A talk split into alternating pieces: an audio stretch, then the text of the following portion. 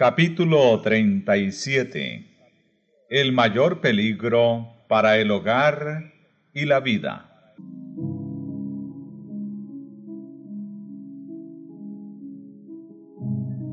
Desde el origen de la gran controversia en el cielo, el propósito de Satanás ha consistido en destruir la ley de Dios para realizarlo se rebeló contra el Creador y, aunque expulsado del cielo, continuó la misma lucha en la tierra. Engañar a los hombres para inducirlos luego a transgredir la ley de Dios, tal fue el objeto que persiguió sin cejar. Sea esto conseguido haciendo a un lado toda la ley o descuidando uno de sus preceptos, el resultado será finalmente el mismo. El que peca en un solo punto manifiesta menosprecio por toda la ley.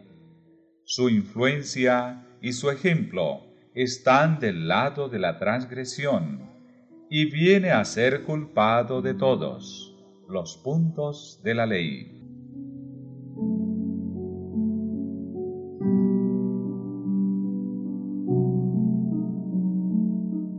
En su afán por desacreditar los preceptos divinos, Satanás pervirtió las doctrinas de la Biblia, de suerte que se incorporaron errores en la fe de millares de personas que profesan creer en las santas escrituras.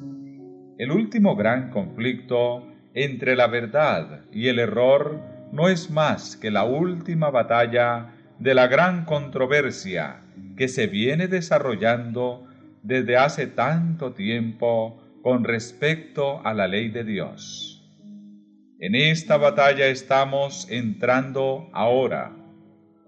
Es la que se libra entre las leyes de los hombres y los preceptos de Jehová, entre la religión de la Biblia y la religión de las fábulas y de la tradición.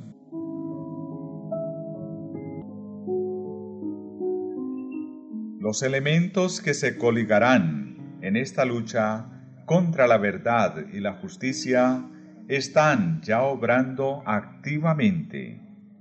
La palabra santa de Dios, que nos ha sido transmitida a costa de tanto padecimiento, de tanta sangre de los mártires, no es apreciada debidamente. La Biblia está al alcance de todos pero pocos son los que la aceptan verdaderamente por guía de la vida. La incredulidad predomina de modo alarmante, no solo en el mundo, sino también en la iglesia. Muchos han llegado al punto de negar doctrinas que son el fundamento mismo de la fe cristiana.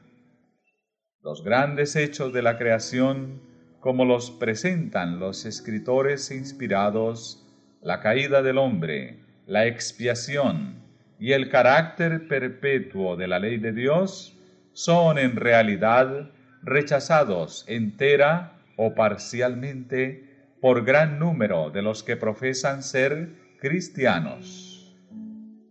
Miles de personas que se envanecen de su sabiduría y de su espíritu independiente consideran como una debilidad el tener fe implícita en la Biblia. Piensan que es prueba de talento superior y científico argumentar con las sagradas escrituras y espiritualizar y eliminar sus más importantes verdades. Muchos ministros enseñan a sus congregaciones y muchos profesores y doctores dicen a sus estudiantes que la ley de Dios ha sido cambiada o abrogada, y a los que tienen los requerimientos de ella por válidos y dignos de ser obedecidos literalmente, se los considera como merecedores tan solo de burla o desprecio.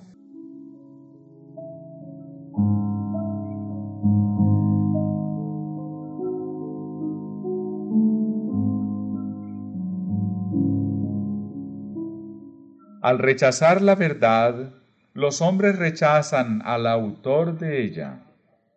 Al pisotear la ley de Dios, se niega la autoridad del legislador. Es tan fácil hacer un ídolo de las falsas doctrinas y teorías como tallar un ídolo de madera o piedra. Al representar falsamente los atributos de Dios, Satanás induce a los hombres a que se formen un falso concepto con respecto a Él. Muchos han entronizado un ídolo filosófico en lugar de Jehová, mientras que el Dios viviente, tal cual está revelado en su palabra, en Cristo y en las obras de la creación, no es adorado más que por un número relativamente pequeño. Miles y miles deidifican la naturaleza al paso que niegan al Dios de ella. Aunque en forma diferente, la idolatría existe en el mundo cristiano de hoy tan ciertamente como existió entre el antiguo Israel en tiempos de Elías. El Dios de muchos así llamados sabios o filósofos, poetas, políticos, periodistas, el Dios de los círculos selectos y a la moda, de muchos colegios y universidades y hasta de muchos centros de teología, no es mucho mejor que Baal, el dios sol de los fenicios.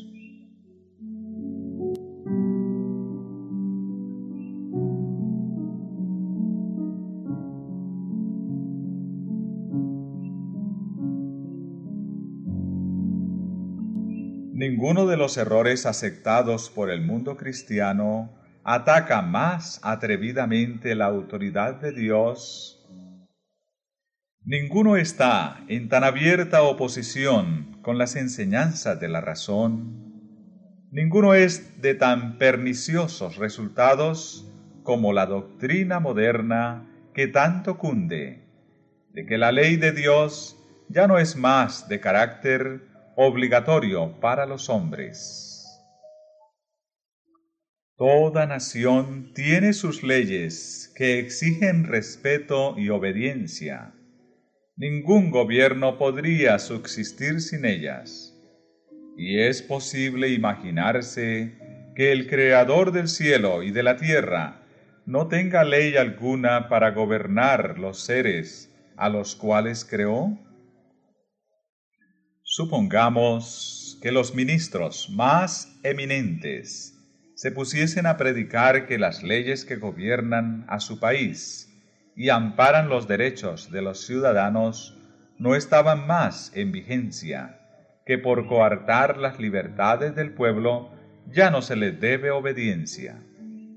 ¿Por cuánto tiempo se tolerarían semejantes prédicas?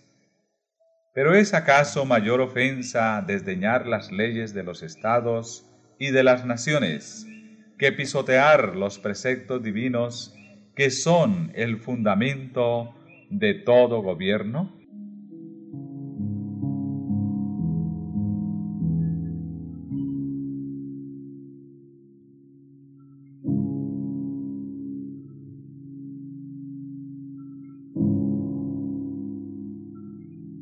Más acertado sería que las naciones aboliesen sus estatutos y dejaran al pueblo hacer lo que quisiese, antes que el legislador del universo anulase su ley y dejase al mundo sin norma para condenar al culpable o justificar al obediente. Queremos saber cuál sería el resultado de la abolición de la ley de Dios? El experimento se ha hecho ya. Terribles fueron las escenas que se desarrollaron en Francia cuando el ateísmo ejerció el poder. Entonces el mundo vio que rechazar las restricciones que Dios impuso equivale a aceptar el gobierno de los más crueles y despóticos. Cuando se echa a un lado la norma de justicia, queda abierto el camino para que el príncipe del mal establezca su poder en la tierra.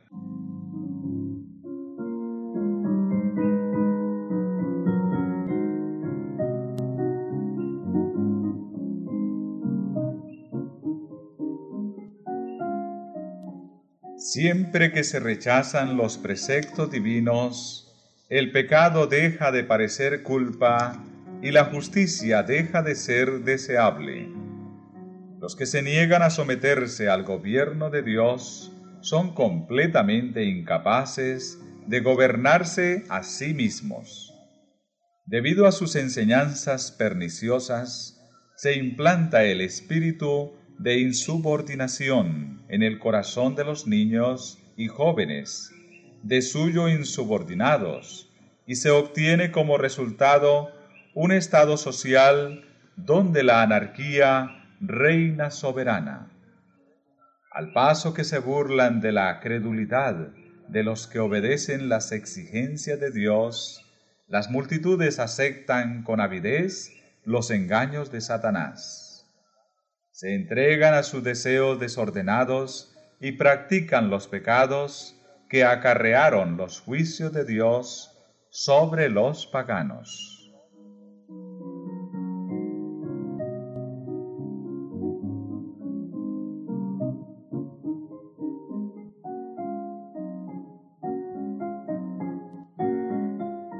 Los que le enseñan al pueblo a considerar superficialmente los mandamientos de Dios, siembran la desobediencia para recoger desobediencia.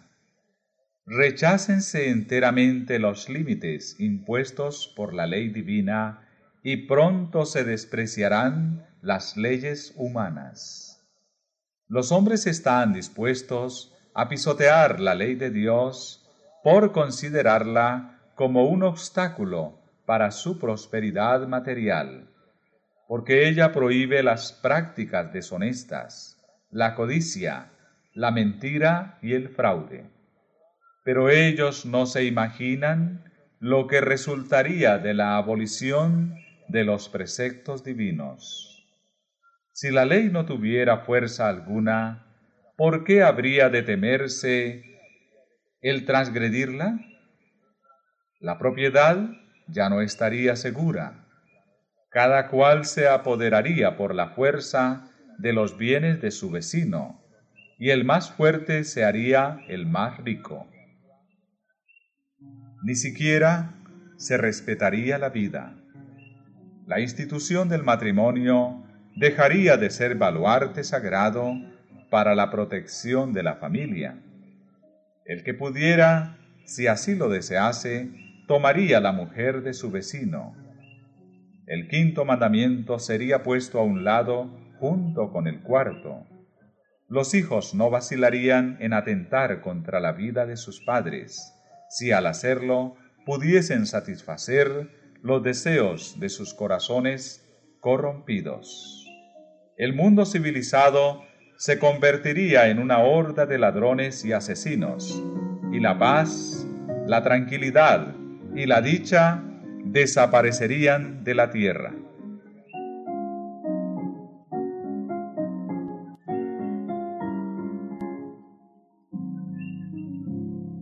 La doctrina de que los hombres no están obligados a obedecer los mandamientos de Dios ha debilitado ya el sentimiento de la responsabilidad moral y ha abierto anchas las compuertas para que la iniquidad aniegue el mundo. La licencia, la disipación y la corrupción nos invaden como ola abrumadora. Satanás está trabajando en el seno de las familias. Su bandera flota hasta en los hogares de los que profesan ser cristianos. En ellos se ven la envidia, las sospechas, la hipocresía, la frialdad, la rivalidad, las disputas, las traiciones y el desenfreno de los apetitos.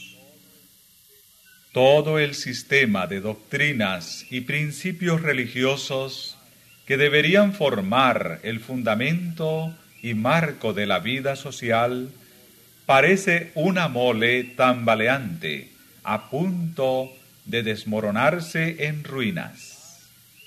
Los más viles criminales, echados en la cárcel por sus delitos, son a menudo objeto de atenciones y obsequios como si hubiesen llegado a un envidiable grado de distinción.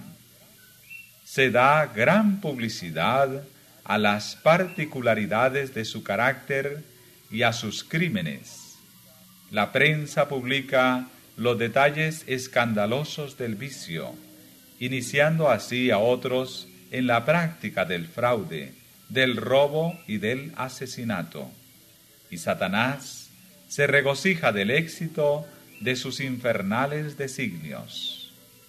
La infatuación del vicio, la criminalidad, el terrible incremento de la intemperancia y de la iniquidad, en toda forma y grado, deberían llamar la atención de todos los que temen a Dios para que vieran lo que podría hacerse para contener el desborde del mal.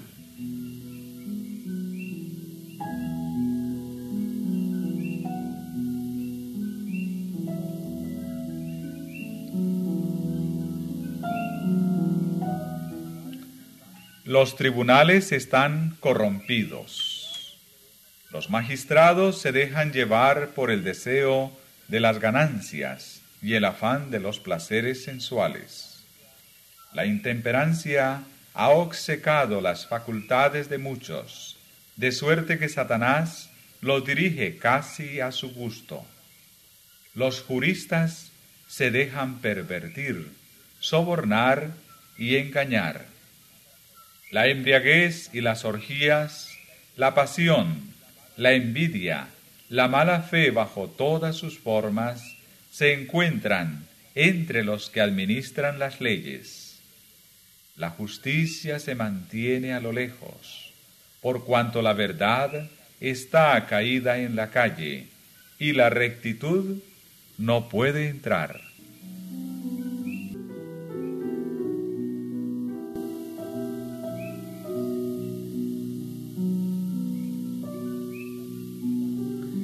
La iniquidad y las tinieblas espirituales que prevalecieron bajo la supremacía papal fueron resultado inevitable de la supresión de las sagradas escrituras. Pero ¿dónde está la causa de la incredulidad general, del rechazamiento de la ley de Dios y de la corrupción consiguiente bajo el pleno resplandor de la luz del Evangelio en esta época de libertad religiosa? Ahora que Satanás no puede gobernar al mundo negándole las escrituras, recurre a otros medios para alcanzar el mismo objeto. Destruir la fe en la Biblia responde también a sus designios como destruir la Biblia misma, insinuando la creencia de que la ley de Dios no es obligatoria, empuja a los hombres a transgredirla tan seguramente como si ignorasen los preceptos de ella. Y ahora, como en tiempos pasados, obra por intermedio de la Iglesia para promover sus fines. Las organizaciones religiosas de nuestros días se han negado a prestar atención a las verdades impopulares claramente enseñadas en las Santas Escrituras, y al combatirlas han adoptado interpretaciones y asumido actitudes que han sembrado al vuelo las semillas del escepticismo. Aferrándose al error papal de la inmortalidad natural del alma y al del estado consciente de los muertos, han rechazado la única defensa posible contra los engaños del espiritismo. La doctrina de los tormentos eternos ha inducido a muchos a dudar de la Biblia. Y cuando se le presenta al pueblo la obligación de observar el cuarto mandamiento, se ve que ordena reposar en el séptimo día. Y como único medio de librarse de un deber que no desean cumplir, muchos de los maestros populares declaran que la ley de Dios no está ya en vigencia. De este modo, rechazan al mismo tiempo la ley y el sábado. A medida que adelante la reforma respecto del sábado, esta manera de rechazar la ley divina para evitar la obediencia al cuarto mandamiento se volverá casi universal. Las doctrinas de los caudillos religiosos han abierto la puerta a la incredulidad, al espiritismo y al desprecio de la santa ley de Dios. Y sobre ellos descansa una terrible responsabilidad por la iniquidad que existe en el mundo cristiano.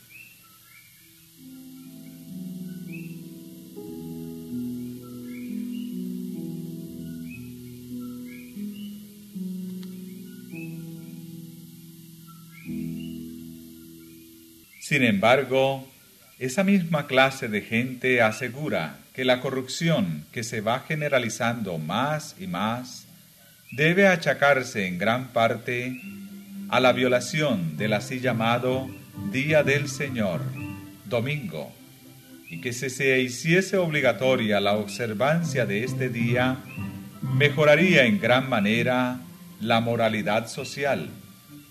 Esto se sostiene especialmente en los Estados Unidos de Norteamérica, donde la doctrina del verdadero día de reposo, o sea el sábado, se ha predicado con más amplitud que en ninguna otra parte. En dicho país, la obra de la temperancia, que es una de las reformas morales más importantes, va a menudo combinada con el movimiento en favor del domingo, y los defensores de éste actúan como si estuviesen trabajando para promover los más altos intereses de la sociedad. De suerte que los que se niegan a unirse con ellos son denunciados como enemigos de la temperancia y de las reformas. Pero la circunstancia de que un movimiento encaminado a establecer un error esté ligado con una obra buena en sí misma, no es un argumento en favor del error. Podemos encubrir un veneno mezclándolo con un alimento sano, pero no por eso cambiamos su naturaleza. Por el contrario, lo hacemos más peligroso, pues se lo tomará con menos recelo. Una de las trampas de Satanás consiste en mezclar con el error una porción suficiente de verdad para cohonestar aquel. Los jefes del movimiento en favor del domingo pueden propagar reformas que el pueblo necesita, principios que estén en armonía con la Biblia, pero mientras mezclen con ellas algún requisito en pugna con la ley de Dios, los siervos de Dios no pueden unirse a ellos. Nada puede autorizarnos a rechazar los mandamientos de Dios para adoptar los preceptos de los hombres.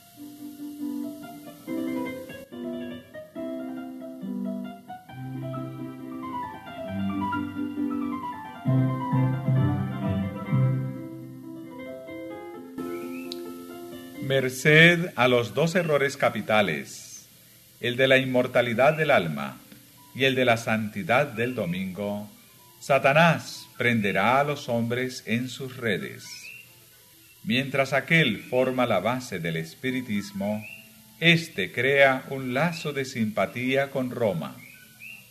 Los protestantes de los Estados Unidos serán los primeros en tender las manos a través de un doble abismo al espiritismo y al poder romano.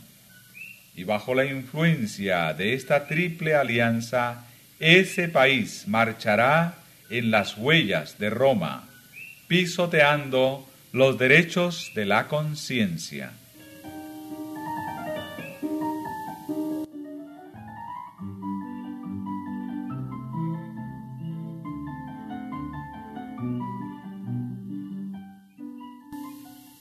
En la medida en que el espiritismo imita más de cerca al cristianismo nominal de nuestros días, tiene también mayor poder para engañar y seducir. De acuerdo con el pensar moderno, Satanás mismo se ha convertido. Se manifestará bajo la forma de un ángel de luz. Por medio del espiritismo han de cumplirse milagros.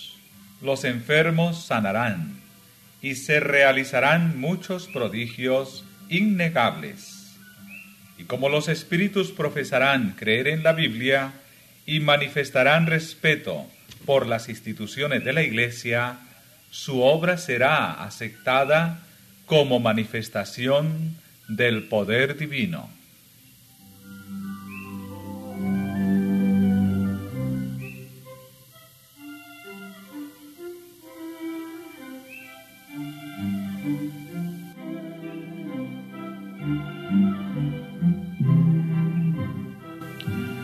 La línea de separación entre los que profesan ser cristianos y los impíos es actualmente apenas perceptible. Los miembros de las iglesias aman lo que el mundo ama y están listas para unirse con ellos. Satanás tiene resuelto unirlos en un solo cuerpo y de este modo robustecer su causa atrayéndolos a todos a las filas del espiritismo. Los papistas que se jactan de sus milagros como signo cierto de que su iglesia es la verdadera, serán fácilmente engañados por este poder maravilloso. Y los protestantes que han arrojado de sí el escudo de la verdad serán igualmente seducidos. Los papistas, los protestantes y los mundanos aceptarán igualmente la forma de la piedad sin el poder de ella, y verán en esta unión un gran movimiento para la conversión del mundo y el comienzo del milenio tan largamente esperado.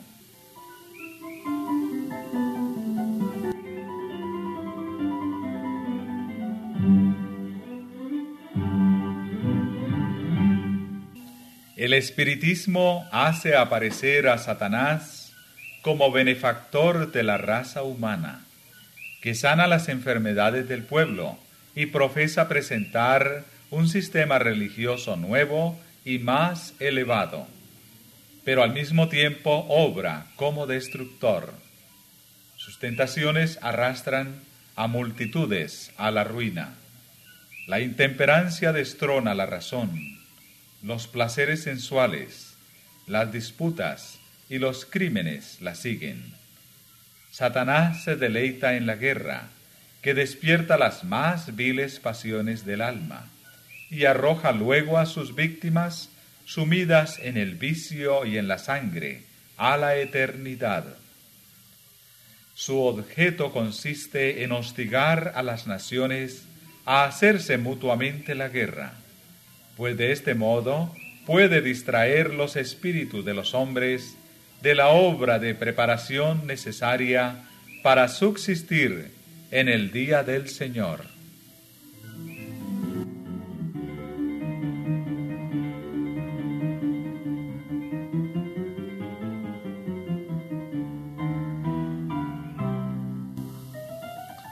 Satanás obra a sí mismo por medio de los elementos para cosechar muchedumbres de almas aún no preparadas. Tiene estudiados los secretos de los laboratorios de la naturaleza y emplea todo su poder para dirigir los elementos en cuanto Dios se lo permita. Cuando se le dejó que afligiera a Jod, cuán prestamente fueron destruidos rebaños, ganados, sirvientes, casas e hijos, en una serie de desgracias, obra de un momento. Es Dios quien protege a sus criaturas y las guarda del poder del destructor. Pero el mundo cristiano ha manifestado su menosprecio de la ley de Jehová, y el Señor hará exactamente lo que declaró que haría. Alejará sus bendiciones de la tierra y retirará su cuidado protector de sobre los que se rebelan contra su ley y que enseñan y obligan a los demás a hacer lo mismo. Satanás ejerce dominio sobre todos aquellos a quienes Dios no guarda en forma especial. Favorecerá y hará prosperar a algunos para obtener sus fines, y atraerá desgracias sobre otros, al mismo tiempo que hará creer a los hombres que es Dios quien los aflige.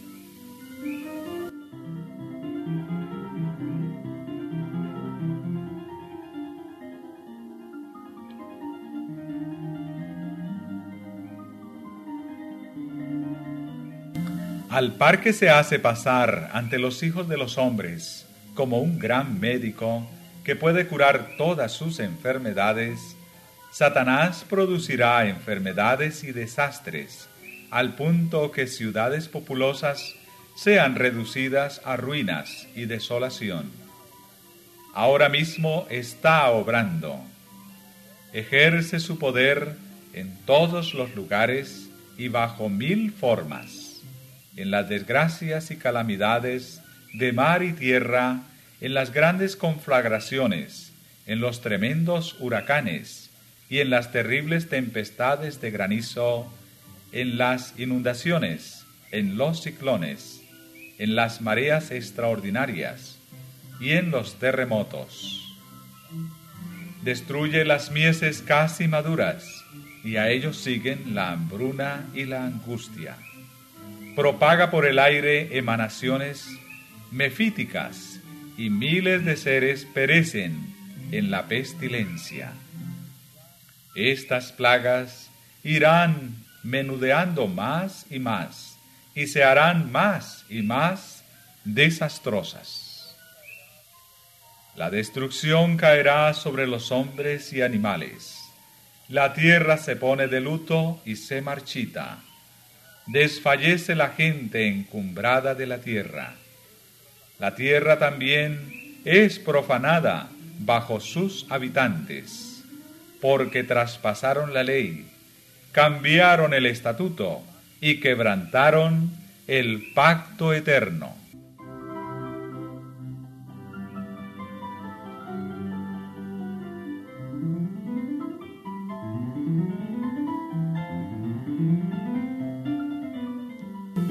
Y luego el gran engañador persuadirá a los hombres de que son los que sirven a Dios los que causan esos males. La parte de la humanidad que haya provocado el desagrado de Dios lo cargará a la cuenta de aquellos cuya obediencia a los mandamientos divinos es una reconvención perpetua para los transgresores se declarará que los hombres ofenden a Dios al violar el descanso del domingo, que este pecado ha traído calamidades que no concluirán hasta que la observancia del domingo no sea estrictamente obligatoria, y que los que proclaman la vigencia del cuarto mandamiento, haciendo con ello que se pierda el respeto debido al domingo y rechazando el favor divino, turban al pueblo y alejan la prosperidad temporal. Y así se repetirá la acusación hecha antiguamente al siervo de Dios, y por motivos de la misma índole. Y sucedió, luego que Acad vio a Elías, que le dijo a Acad, ¿estás tú aquí, perturbador de Israel? A lo que respondió, no he perturbado yo a Israel, sino tú y la casa de tu padre, por haber dejado los mandamientos de Jehová y haber seguido a los Baales. Cuando con falsos cargos se haya despertado la ira del pueblo, éste seguirá con los embajadores de Dios una conducta muy parecida a la que siguió el apóstata Israel con Elías.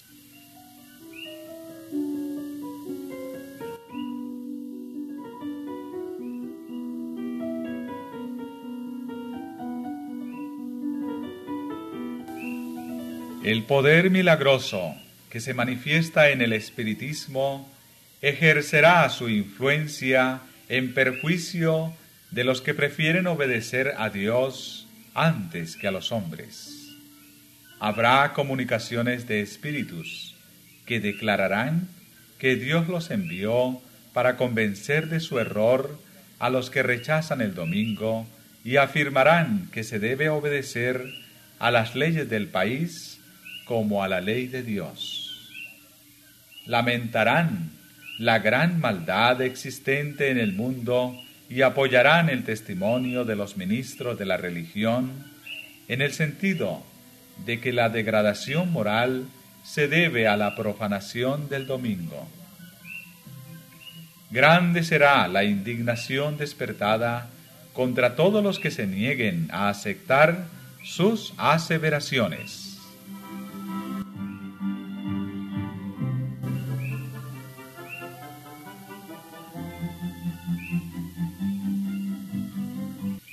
La política de Satanás en este conflicto final con el pueblo de Dios es la misma que la seguida por él al principio de la gran controversia en el cielo. Hacía como si procurase la estabilidad del gobierno divino, mientras que por lo bajo hacía cuanto podía por derribarlo y acusaba a los ángeles fieles de esa misma obra que estaba así tratando de realizar. La misma política de engaño caracteriza la historia de la Iglesia romana. Ha profesado actuar como representante del cielo, mientras trataba de elevarse por encima de Dios y de mudar su ley. Bajo el reinado de Roma, los que sufrieron la muerte por causa de su fidelidad al Evangelio fueron denunciados como malhechores. Se los declaró en liga con Satanás y se emplearon cuantos medios se pudo para cubrirlos de oprobio y hacerlos pasar ante los ojos del pueblo y ante ellos mismos por los más viles criminales. Otro tanto sucederá ahora. Mientras Satanás trata de destruir a los que honran la ley de Dios, los hará acusar como transgresores de la ley, como hombres que están deshonrando a Dios y atrayendo sus castigos sobre el mundo.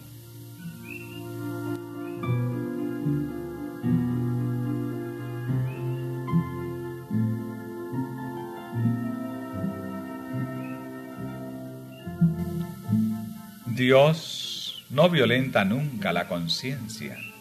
Pero Satanás recurre constantemente a la violencia para dominar a aquellos a quienes no puede seducir de otro modo. Por medio del temor o de la fuerza, procura regir la conciencia y hacerse tributar homenaje. Para conseguir esto, obra por medio de las autoridades religiosas y civiles y las induce a que impongan leyes humanas contrarias a la ley de Dios.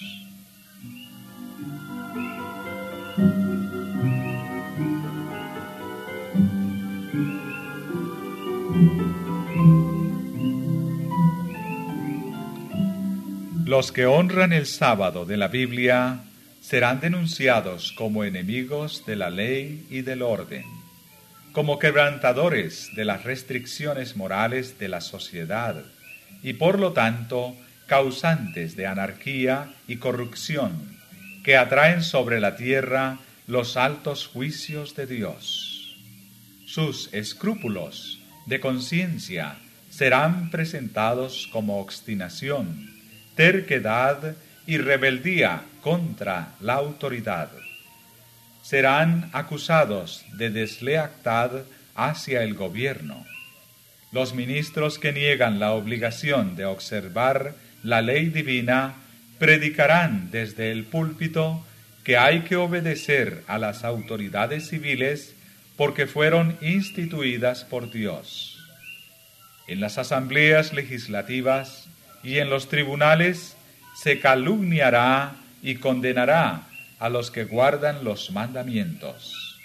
Se falsearán sus palabras y se atribuirán a sus móviles las peores intenciones.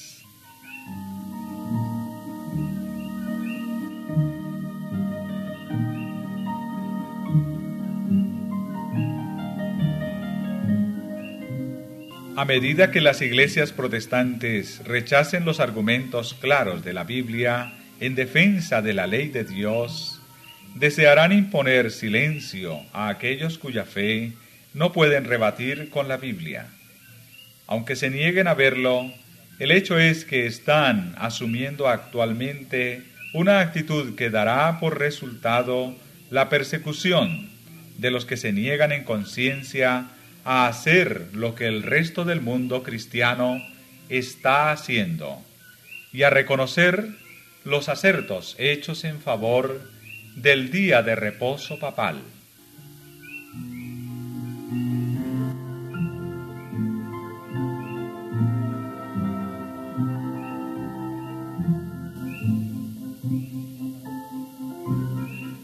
Los dignatarios de la Iglesia y del Estado se unirán para hacer que todos honren el domingo, y para ello apelarán al cohecho, a la persuasión o a la fuerza. La falta de autoridad divina se suplirá con ordenanzas abrumadoras.